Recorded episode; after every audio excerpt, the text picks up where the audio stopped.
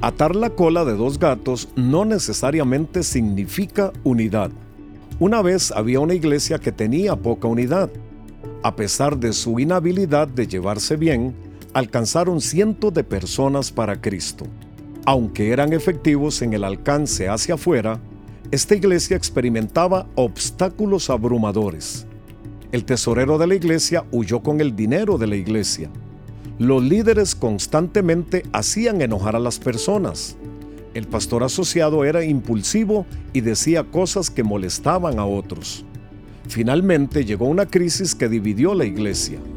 Algunos miembros se vieron obligados a asistir a iglesias en otras ciudades porque la persecución era mucha.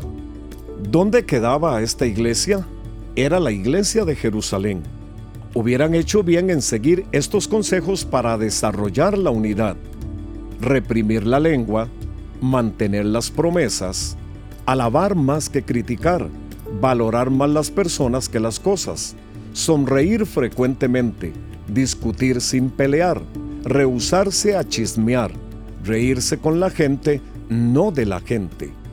Les he dado la misma gloria que tú me diste, para que sean una sola cosa, así como tú y yo somos una sola cosa, yo en ellos y tú en mí, para que lleguen a ser perfectamente uno. Juan capítulo 17 versículos 22 y 23. Con esos estándares en tu ministerio, ¿cómo podrías equivocarte? Unidad. Gracias por acompañarnos. Para mayor información de este y otros podcasts, visita maspodcast.com.